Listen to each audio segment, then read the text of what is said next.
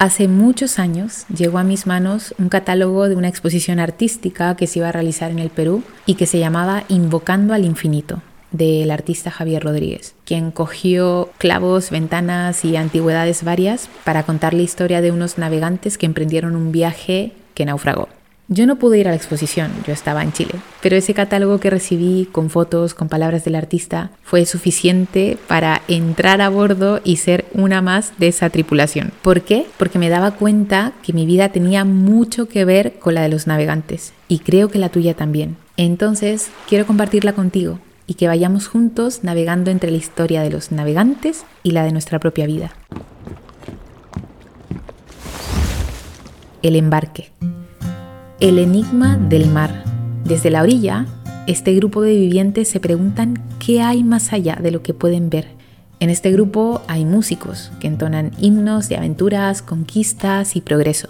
Y también hay guerreros, preparados para enfrentarse a cualquier tipo de adversidad.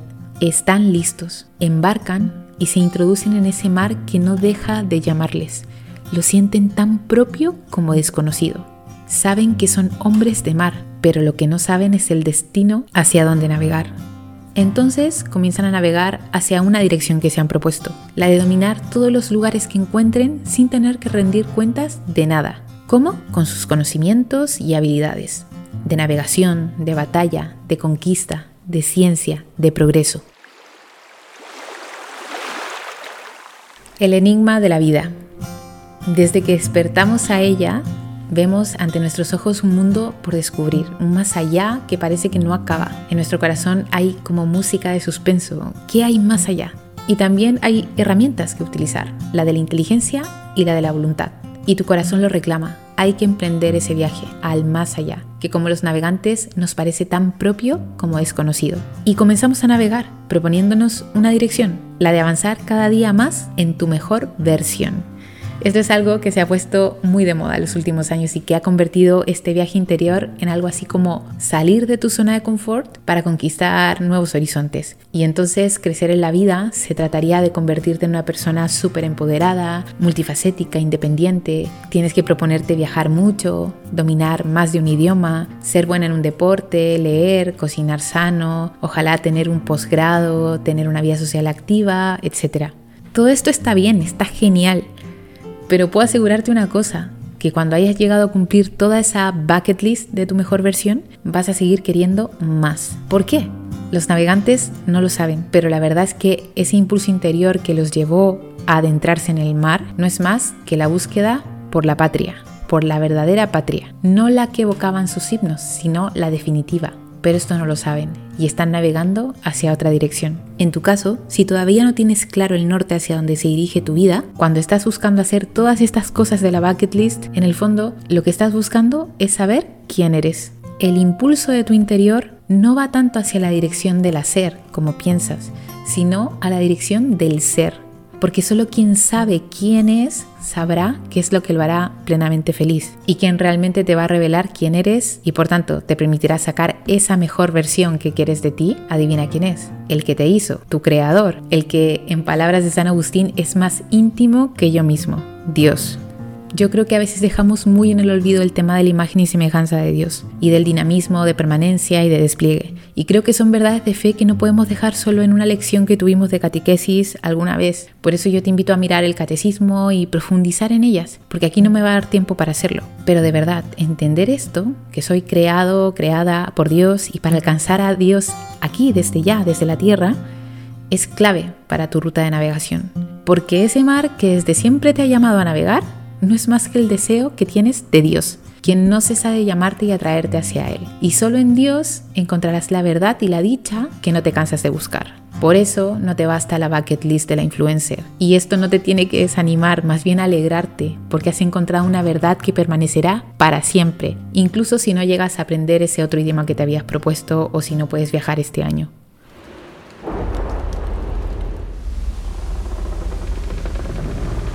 El naufragio. La nave que llevaba a los navegantes hacia nuevos horizontes de progreso comienza a naufragar.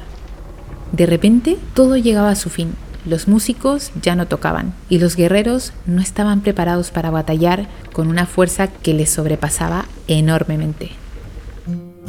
En mi vida puedo contar unos cuantos naufragios. Ocurren cuando empiezo a saciar mi sed de infinito en cosas que son finitas, cuando me embriago tanto del afán de progresar sin saber hacia dónde voy, o cuando pretendo estar haciendo cosas que supuestamente me ayudan, pero en realidad están destruyéndome por dentro.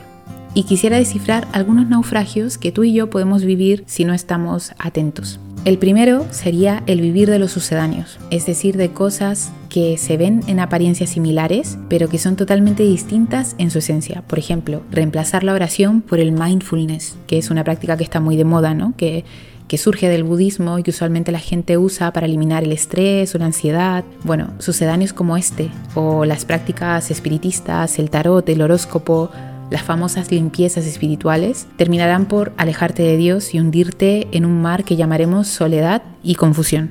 Recuerda siempre que hay muchos sucedáneos del café y del chocolate, pero nunca serán ni café ni chocolate. Otro ejemplo de naufragio sería cuando buscamos responder nuestra necesidad psicológica de seguridad de manera equivocada, por ejemplo, buscando sentirnos siempre bien y evitar todo tipo de sufrimiento. O también cuando sobrevaloramos aspectos superficiales de la vida, por ejemplo, los resultados académicos, laborales, la apariencia física, etc. O también cuando sobrevaloramos lo que los demás piensen de nosotros. O cuando buscamos tener el control de las personas y de las realidades. Aquí naufragamos en un mar que llamaremos frustración. Y también naufragamos cuando buscamos responder nuestra necesidad de significación de manera equivocada, por ejemplo, buscando la aceptación social como un fin en sí mismo, aunque vaya contra nuestra identidad. Así nos ahogamos en un mar de caretas, de falsas apariencias, de baja autoestima y amor propio. Y me quedo con estos tres naufragios, el de los sucedáneos, el de la frustración y el de las falsas apariencias. Hay muchos más, pero bueno, el tiempo es limitado. Pero vale la pena que hagas silencio interior y que descifres cuáles son esos naufragios más frecuentes en tu vida para poder darles solución. Pero una cosa, si el hombre ha sido creado por Dios, que es amor, y por tanto dotado con fuerzas interiores que lo mueven hacia el bien, ¿por qué pasan estas cosas? ¿Por qué muchas veces no actuamos conforme a estas fuerzas? ¿Por qué tantos errores? ¿Por qué tanto mal en el mundo, en mí misma? Bueno, la respuesta la encontramos solo desde el drama del pecado. Nuevamente tampoco hay tiempo para profundizar en esto, pero básicamente es esta ruptura del pecado lo que lleva al hombre a un desequilibrio tan hondo que te desvirtúa seriamente de tus dinamismos de permanecer y desplegarte en el amor y comienzas a leerlos bajo el prisma de las tres concupiscencias que nos habla San Juan en, en su primera carta. El apetito del poseer, del tener, del placer y del poder. Como verás, vivir según quienes somos supone una verdadera lucha interior, y eso lo explica muy bien la constitución pastoral de la Gaudium Spes del Concilio Vaticano II, que te invito a leerla, que habla de que hay muchos elementos que se combaten en el interior del hombre, que al mismo tiempo que experimentamos muchas limitaciones, también sentimos deseos ilimitados. Por tanto, es una dinámica de elegir y renunciar constante, y que como heridos por el pecado, no raramente hacemos lo que no queremos y dejamos de hacer lo que queremos. Entonces sentimos una división profunda que provoca tantas y graves discordias en la sociedad. El rescate. El barco se hunde con ellos dentro y parecía que todo llegaba a su fin, cuando una fuerza que venía de lo alto les atrajo hacia sí y les llevó nuevamente hacia arriba. Estaban vivos, habían sido rescatados, no lo podían creer. Nadaron hasta una roca, semidesnudos, sin nada en las manos. Allí, en la roca, fue entonces que aprendieron a escuchar la música que llevaban en su interior. Era distinta, más honda que ninguna otra que habían escuchado. Y desde aquel momento se convirtieron en peregrinos e iniciaron el viaje definitivo hacia la patria que tanto anhelaban. ¿Cómo salir de este naufragio en el que me he sumergido cuando ya no me quedan fuerzas? cómo poner fin a tantos proyectos egoístas que he emprendido completamente cerrados a la verdad. Y lo sabemos, pero deberíamos repetirlo más a menudo. El mal no tiene la última palabra. Existe un rescate, sí, pero hay que pedirlo, ojo, porque como lo enseña nuestra fe, Dios creó al hombre dotado de libertad y no va a actuar si no se lo permites. Entonces hay que decir como Pedro cuando se hundía en el mar, Señor, sálvame.